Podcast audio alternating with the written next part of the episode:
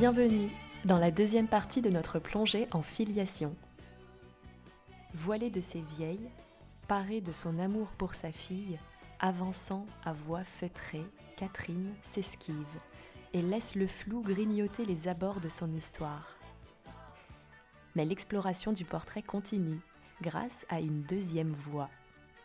Prêtez cœurs et oreilles à Lola, sa scientifique de fille. Une exploratrice du sol qui hésite à descendre au centre du récit de sa propre vie, y déposer ses émotions, laisser la terre les accueillir et l'événement sismique propager l'onde. S'engager sur le terrain de l'autre n'est jamais chose facile et je tiens à remercier mère et fille d'avoir tenté le périlleux voyage. Dans le rire, même gêné, la bonne humeur sur le fil et la complicité intacte. Un troisième volet viendra conclure notre périple, mais pour l'heure, une pour toutes et toutes sont une. Deuxième partie.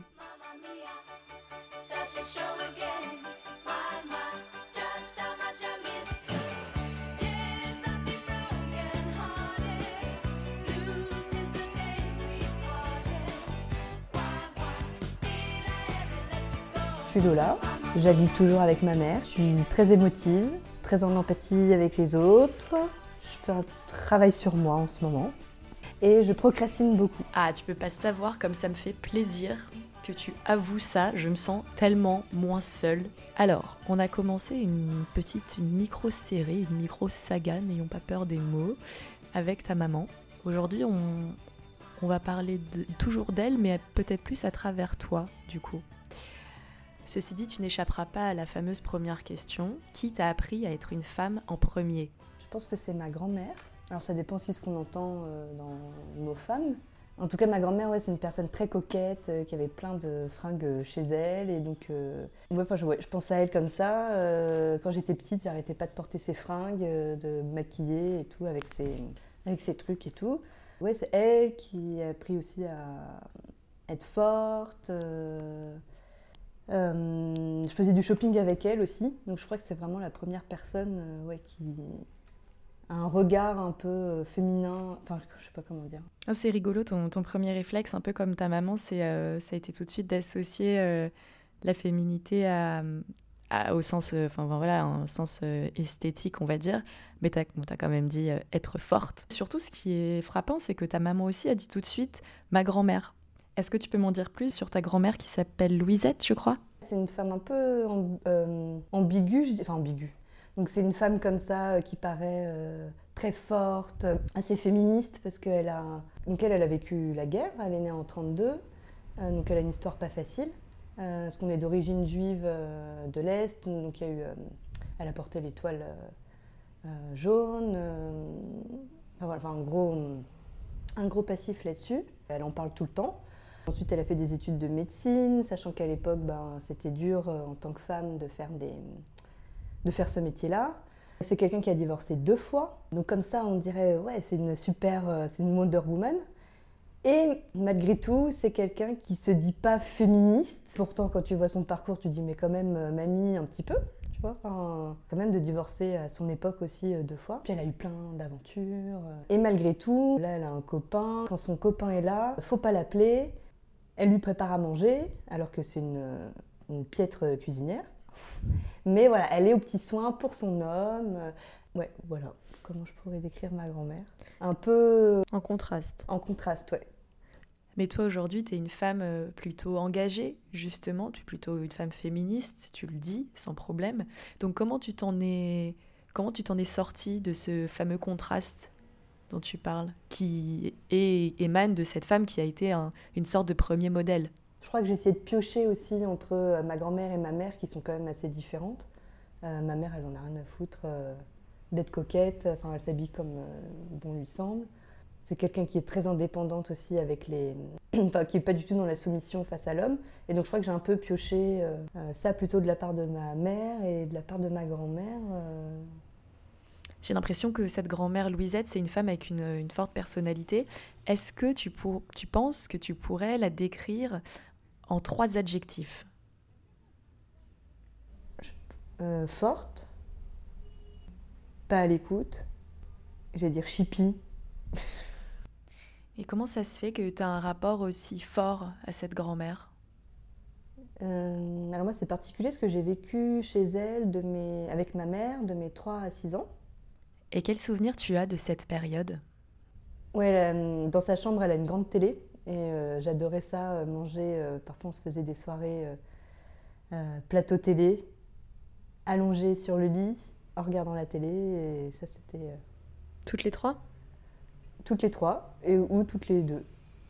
Les souvenirs que j'ai, euh, c'est de prendre les fringues de ma grand-mère et de m'habiller avec. Elle me prenait en photo, alors je posais, je me souviens. Donc ta mère posait euh, pour sa grand-mère peintre et toi tu posais pour des photos de ta grand-mère. Je pose ça là. Moi, je jouais à être euh, une- un peu une petite femme, quoi. Je prenais... Non, mais c'est vrai, parce que je prenais... Elle avait plein de sacs, euh, plein de sacs à main. Donc, euh, j'arrêtais pas de fouiller dans ces trucs. euh. Ouais, c'est plutôt ces souvenirs-là que j'ai, ouais. En tout cas, tu dis, euh, tu as dit tout à l'heure que tu avais un peu pioché chez ta grand-mère, un peu chez ta mère. Qu'est-ce que tu peux dire de ta mère? Euh, ouais, euh, elle est 1m70, euh, mince. Alors en ce moment, elle est plutôt très mince, mais elle a plutôt été ronde, enfin parfois un peu plus ronde. Des grandes jambes. C'est quelqu'un de très protecteur, qui se soucie toujours des, des autres, qui est toujours là pour les autres en tout cas. Peut-être même trop, je crois qu'elle a tendance un peu à s'oublier. Ma mère, elle se protège pas trop, je trouve. Pourtant, elle a beaucoup d'instinct sur les gens, mais parfois, euh, je lui dis non mais fais gaffe à telle personne là. euh. Donc tu la protèges toi aussi. Ah oui, oui, je la protège beaucoup. ah ouais, je suis en train de travailler ça avec ma psy. C'est une des problématiques. Alors je, pense qu'elle m'a inspirée un peu plus sur le tard. Pourquoi plus sur le tard? Ouais, non, parce que quand j'étais ado, je me souviens de ma mère qui... euh, parce que ma mère, elle avait pas trop de sous, donc du coup, euh, je sortais avec ma grand-mère, on faisait les musées, on faisait du shopping, etc. Et ma mère, je me souviens, je me souviens de dimanche interminable où euh, ma mère, elle regardait, elle était devant la, je sais pas si as connu ça, la saga du dimanche sur M6. Donc elle était affalée dans, le canapé, j'étais là, mais maman, euh, je veux jouer. non, pardon. Après, elle a été très présente, hein, donc euh, tu sais, ça se trouve que c'est arrivé une fois et ça m'a vachement marqué. donc ouais, quand j'étais petite ou au collège, euh, était avec un, un mec qui s'appelle Georges, donc euh, c'est mon ex-beau-père en date, Euh, et elle était, euh, elle faisait à manger, enfin voilà, c'était un peu le, la petite femme modèle quoi. Parce que ça t'ennuyait qu'elle soit comme ça avec Georges? Ouais, je sais pas. Enfin, du coup, ça m'a pas trop inspiré, quoi. Donc plutôt une inspiration sur le tard, mais de, de quelle manière ta mère t'a inspiré Parce que je la trouve très libre et euh, j'admire euh, sa liberté. Euh, on parlait beaucoup aussi à la maison depuis toute petite. Elle m'a un peu forcée aussi à beaucoup parler, à beaucoup communiquer. Et ça, elle m'a vachement inspirée. Enfin, je sais pas si on peut dire inspirée sur ça. Déjà, je suis très reconnaissante de ça. Je peux tout lui dire en fait à ma mère, euh, même aujourd'hui, quoi. Ouais, le fait de, tu vois, à l'inverse de ma grand-mère, où elle, euh, pour être forte, faut pas pleurer, on ravale un peu euh, nos émotions et puis on avance, euh, la vie, enfin voilà, faut, faut continuer son chemin. Et ma mère, non, au contraire, c'était, euh, mais faut parler, pleure si t'as envie. et c'est ça, la, enfin voilà, la force de quelqu'un, c'est ça aussi, quoi, de pouvoir parler, pleurer et dire tout ce qu'on a sur le cœur, quoi. Et ça, ça m'a vachement aidé, ouais. Ta mère, il se trouve qu'elle transmet à d'autres que toi. Euh, c'est aussi une inspiration pour d'autres personnes. Comment ça résonne en toi, ça? Euh, bah, c'est cool. ouais, parfois même peut-être un peu trop. Parfois je fais c'est bon, euh, j'ai- t'as qu'une fille. Il y a souvent des gens qui s'attachent du coup énormément et qui considèrent ma mère comme leur deuxième maman. Ça, ça m'a un peu saoulée. Mais sinon, sinon non, moi j'ai vécu ça. euh, Enfin, pour moi, il y avait toujours du monde à la maison, quoi. C'était cool. euh, J'ai pas trop vu. euh, Oui, c'est une fierté que- qu'elle puisse être un, un mentor pour certaines personnes. Et la particularité de votre relation avec ta mère, c'est notamment que vous vivez toutes les deux, vous vivez ensemble. Est-ce que tu peux m'en dire plus là-dessus? J'ai vécu une année avec mon copain à Montreuil. Et ensuite, lui, il est parti euh, un an à Marseille, puis là à Clermont-Ferrand pour le boulot. Et je savais pas que ça allait durer aussi longtemps. Donc je me suis dit, je retourne du coup chez ma mère. Sauf que ça dure un petit, un petit peu trop. Parfois, c'est pesant parce que bah, on se fait souvent des apéros. Et non, ça, c'est plutôt le côté cool. Mais euh, du coup, il y a eu toute une phase, j'étais crevée, quoi. Je suivais son rythme, mais comme elle bosse pas forcément le matin, elle se couchait tard. Vraiment une vie, enfin, c'était pas possible. On s'est calmé. Parfois, c'est pesant aussi parce que j'ai l'impression que même si c'est chez moi, bah, c'est c'est pas complètement, on se sent pas vraiment complètement chez soi. Donc parfois, c'est un peu pesant et en même temps, je sais que je pourrais pas vivre seule, donc euh, c'est très bien comme ça. Pourquoi tu pourrais pas vivre seule? Moi, je sais pas, je flippe un peu toute seule. euh, J'ai toujours besoin de monde. Ouais. Euh, alors après, j'ai essayé de trouver des appartes et tout, mais je gagne pas suffisamment d'argent. Et alors ta mère, c'est une bonne euh, coloc? Ouais, sauf qu'elle a arrêté de faire à bouffer quand j'étais euh, au lycée. En soi, c'est pas très. Voilà. Mais parfois, c'est chiant. Parce que tu sais, genre, tu rentres tard et tout. Finalement, c'est toi qui. Bon, on se partage quand même les tâches. Enfin, elle fait quand même beaucoup de trucs, mais euh, c'est rigolo de. D'être dans le rôle où c'est toi qui fais à bouffer à ta mère Ouais. Et puis parfois, du coup, on a la flemme toutes les deux, donc ça se finit juste en apéro, et puis tu grignotes, et puis il n'y a pas forcément de repas, quoi. Donc euh, ça m'énerve. Ouais, enfin voilà, je dois faire. euh, si je veux faire à bouffer, euh, je, je fais aussi à bouffer pour ma mère. Mais parfois, c'est compliqué. Ouais, je crois que je voulais peut-être dire ça, parce que tu me disais aussi comment tu peux, je pouvais la décrire.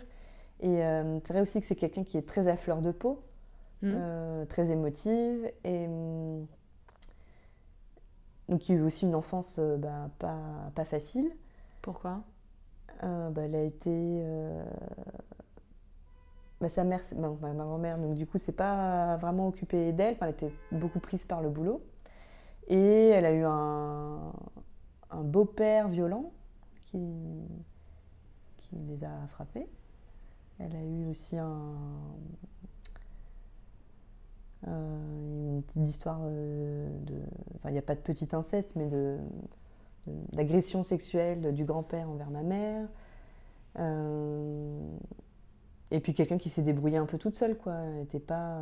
C'est pour ça qu'elle est très présente aussi avec moi. Euh, elle ne voulait pas reproduire ce que sa mère. euh, ce que sa mère a fait. Enfin, fait, ce que n'a pas fait, puisqu'elle n'était pas, pas présente.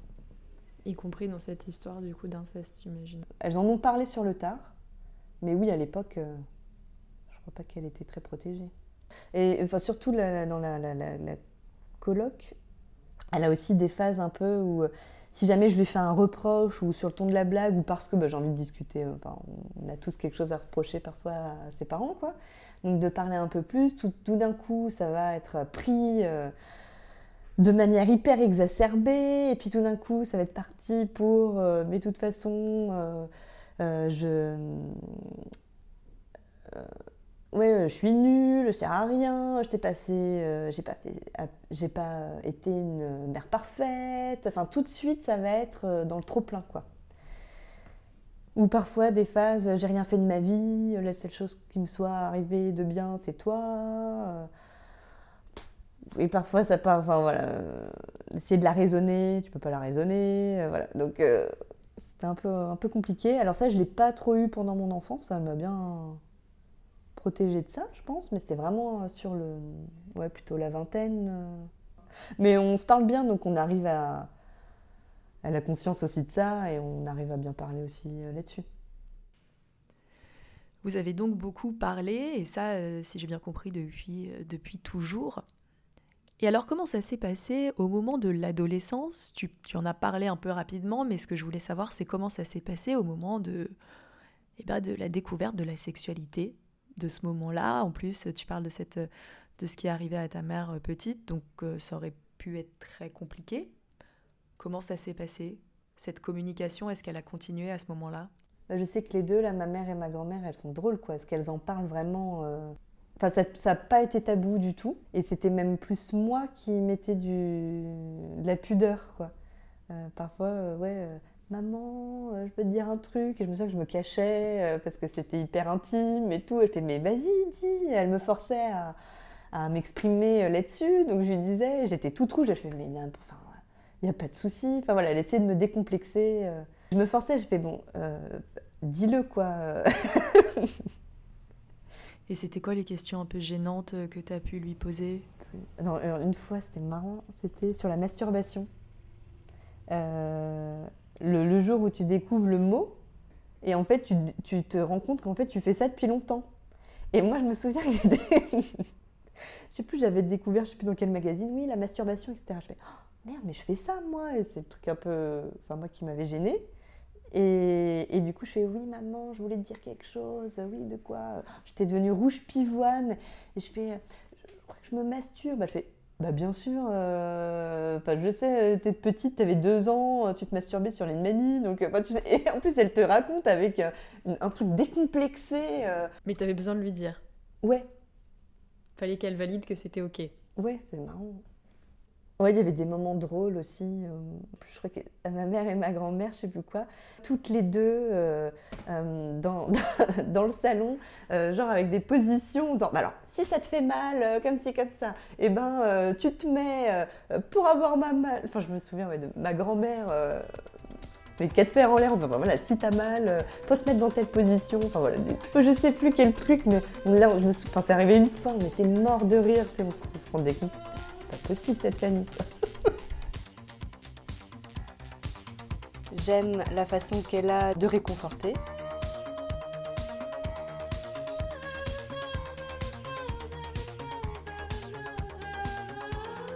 J'aime pas quand elle veut pas aller chez le médecin.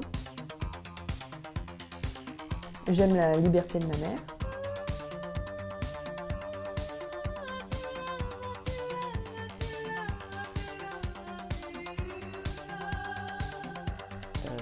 Ses engagements politiques et sociaux.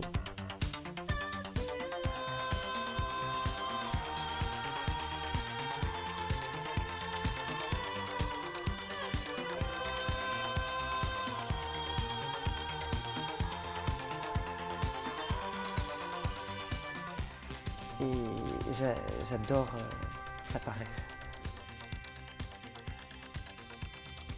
Ce trio que vous formez avec euh, Catherine et Louisette, c'est un trio un peu presque miroir. Enfin, j'ai l'impression, plus je vous entends parler, plus j'ai euh, cette impression. Tu vis chez ta maman et il se trouve que quand tu étais toute petite, ta maman est repartie vivre chez sa maman. Alors bien sûr, euh, les, les conditions et les circonstances étaient bien différentes. Mais du coup, est-ce que tu peux me parler du début justement de ce trio? De cette cohabitation à trois. Ma mère, elle s'est séparée de mon père. On vivait dans le, je me rappelle plus, hein, on vivait dans le, il vivait dans le sud, à Valence. Puis elle, elle a décidé de, de remonter sur Paris euh, parce qu'elle avait arrêté la comédie. Donc elle est comédienne. Elle avait arrêté la comédie pendant sept ans et ensuite elle se faisait chier en fait euh, avec mon père dans le sud. Donc euh, hop, elle m'a pris sous le bras. On est remonté sur Paris et du coup, le temps qu'elle trouve un appart, on a vécu chez ma grand-mère. Comme ça allait pas du tout, du tout, du tout, euh, dans ma tête, euh, je, donc je crois à 23 ans, je suis partie. euh, ma mère avait peur que je me suicide, me foute en l'air. Et on, on va dire que j'avais une cousine qui travaillait au Club Méditerranée. Et elle l'a appelée pour lui dire écoute, il faut que Catherine. Euh, partent euh, de, France, euh, essayent de la faire bosser au Club Med. Je suis partie à Corfou. Et c'est là que j'ai rencontré le père de Lola. Et donc c'était deux paumés ensemble. C'est un ancien toxicomane, il sortait tout juste de, de désintox.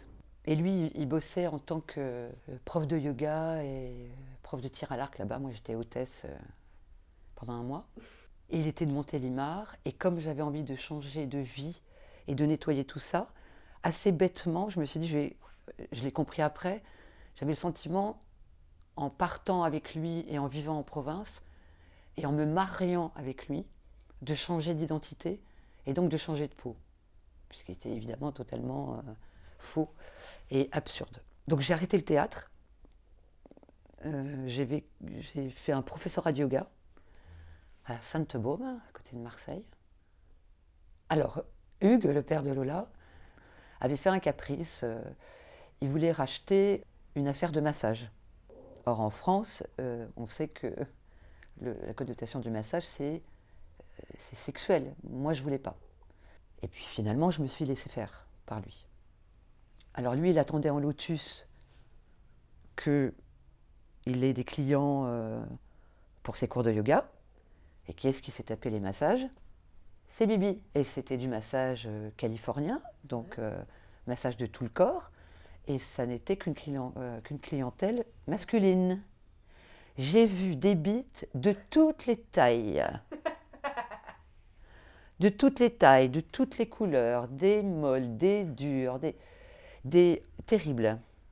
Une éducation sur le tas formidable. Et évidemment, tous ces mecs me disaient euh, Vous voulez pas euh, me faire une petite gâterie euh, On ne dira pas à la patronne. Et je disais La patronne, c'est moi. Du coup, je me suis beaucoup cachée physiquement, justement pour pas être attirante, attrayante ou rien montrer, quoi. Donc je, je m'habillais en jogging, je me suis complètement laissée aller. Et puis l'affaire a décliné parce que des hommes appelaient et disaient Est-ce que vous faites des massages sexuels? Et je disais non, mais je peux vous donner un numéro et je donnais le numéro du commissariat de police. Et donc c'était plus du tout ma vie. J'ai eu le sentiment de descendre tellement bas euh, que pour moi ça n'a plus été possible. Je me suis dit je change de vie, allez, je reprends, je reprends le, le- je repars du point que j'ai laissé. La- Paris, la comédie, le théâtre. Et j'ai commencé par les musclés. Belle métaphore.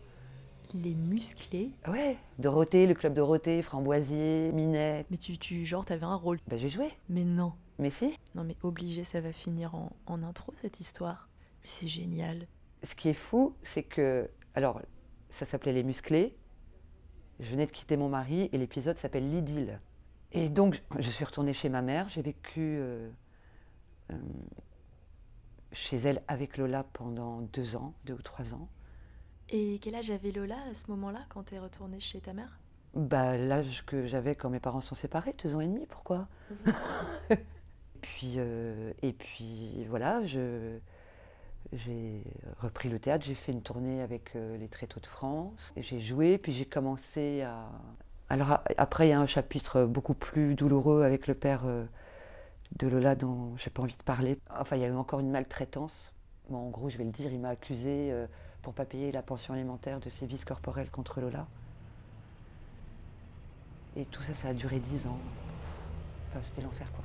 Et comment t'as fait exactement, si on revient un tout petit peu en arrière, comment t'as fait à partir de tous quand même ces épisodes difficiles de ta vie pour revenir à ce que tu fais aujourd'hui et qui est ce qui te fait vibrer, je le sais puisque je te connais un petit peu, comment t'en es arrivé à, revenir à, à ce que tu aimes faire? Bah, en fait, euh, quand le père euh, de Lola m'a assommé de tous les maux de la terre, j'ai trouvé une force en moi que je ne soupçonnais pas. Et de passive, je suis devenue euh, active à l'intérieur. Et autonome, et indépendante, et libre de mes choix. Et ce qui m'anime euh, aujourd'hui, euh, ce qui m'a animé, c'est et Lola, et le, et le théâtre, et de jouer, et d'enseigner, et de transmettre. Donc la transmission, c'est vraiment clé pour toi, c'est très important. Fondamental. Et qu'est-ce que tu as à cœur de transmettre alors à tes élèves acteurs? Avec une grande prétention, je vais dire que je leur demande d'être euh, des acteurs libres de leur choix, d'assumer leur choix artistique, euh, leur personnalité. Euh, je fais de la maïotique en fait. C'est quoi la maïotique? C'est comme une découvreuse d'âme, quoi. Je me la raconte. hein. Et aux femmes, à tes, à tes comédiennes, qu'est-ce que tu leur dis qui, qui te semble primordial ou très important en tout cas? Ne vous laissez jamais mettre à poil sur un plateau si vous n'en avez pas envie. Vous n'êtes pas des objets. Et si on continue justement sur cette thématique de la transmission, au moment où toi tu as su que tu allais avoir une fille, et quand donc euh, effectivement tu es devenue maman, qu'est-ce qui a été primordial pour toi de transmettre à Lola, de femme à femme? Alors, déjà en tant que mère, la protection. Être là, être présente. Euh, être dans euh, un rituel, des rituels de, euh, vie, même très joyeux. hein. D'être une adulte responsable, d'être libre de ses choix, de ses idées, de garder son côté enfant. Parce que garder son côté enfant, c'est être créatif au sens large euh, du terme. Ne pas non plus tomber dans euh, un diktat, euh, dans, des, une communauté de pensée ou dans des castes de pensée. Tu vois ce que je veux dire dans, des dogmes. se remettre en question. Être un être humain altruiste avant tout. Enfin, moi, je voulais une fille, hein, de toute façon. Je veux pas de garçon. Moi. Ils m'ont tellement fait chier, mes frères. Mes frères, mon beau-père, tous. Je voulais vraiment une fille. Euh, et je voulais une fille pour être dans un amour inconditionnel, en fait. J'aime pas sa mauvaise humeur quand elle a faim. Je me vengerai Euh, J'aime pas quand ma mère euh, s'énerve. Je crois qu'on dérange Framboisier. Euh, On s'en va. Vous ne nous dérangez pas du tout. Au contraire, je veux des témoins. J'aime sa médiumnité. Rémi, qui est cette fille dans votre chambre? J'aime pas sa susceptibilité. Bah, là, fichez-nous la tête, voilà. Ça alors? Je prends votre défense et vous me parlez comme un chien Si j'avais su, je serais pas venue. J'aime le rire de ma fille. J'aime notre complicité. J'aime son humour.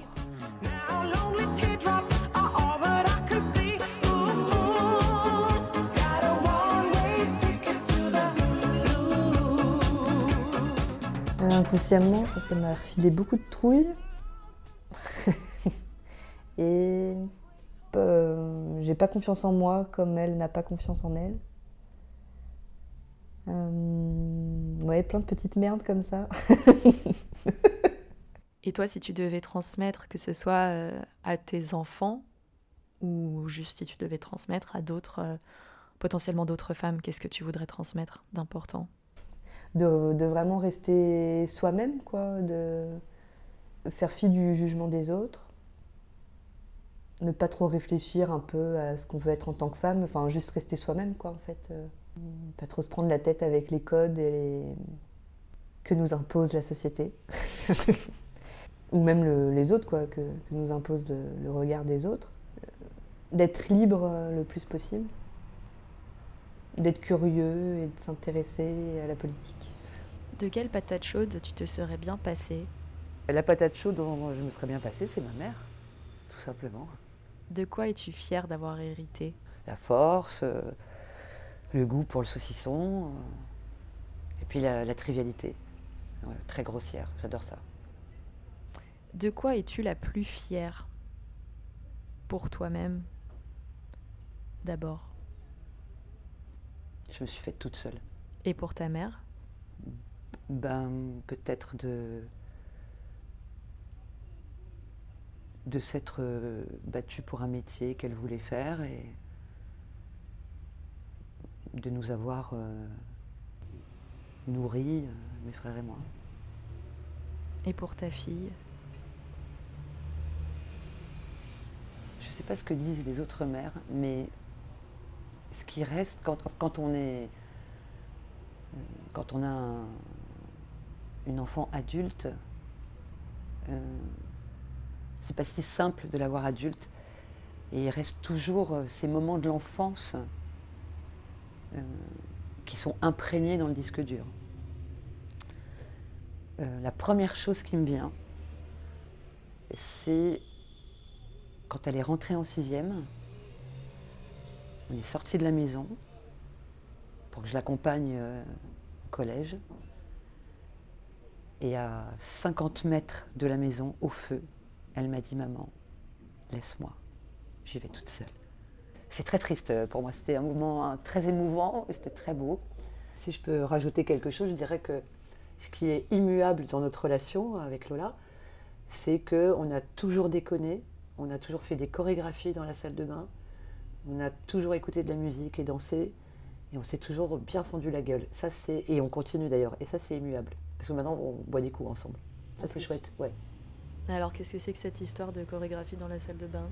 Quelqu'un peut m'expliquer ce qui se passe? C'était surtout sur euh, Nostalgie Disco Fever. Le samedi soir, non, le vendredi soir.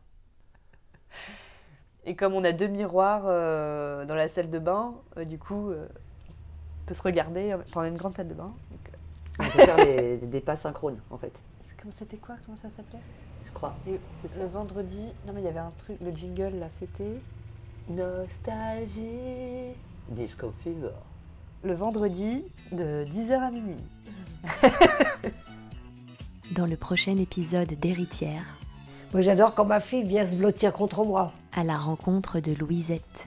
On regarde la télé ensemble, elle se blottit contre moi. Je n'aime pas sa brutalité. J'aime bien, quelquefois, m'affaler sur son lit regarder la téloche avec elle. Je n'aime pas qu'elle prenne ses désirs pour les miens. J'aime bien, quelquefois, nos, nos embrassades. J'aime et admire sa vie, malgré toutes les difficultés.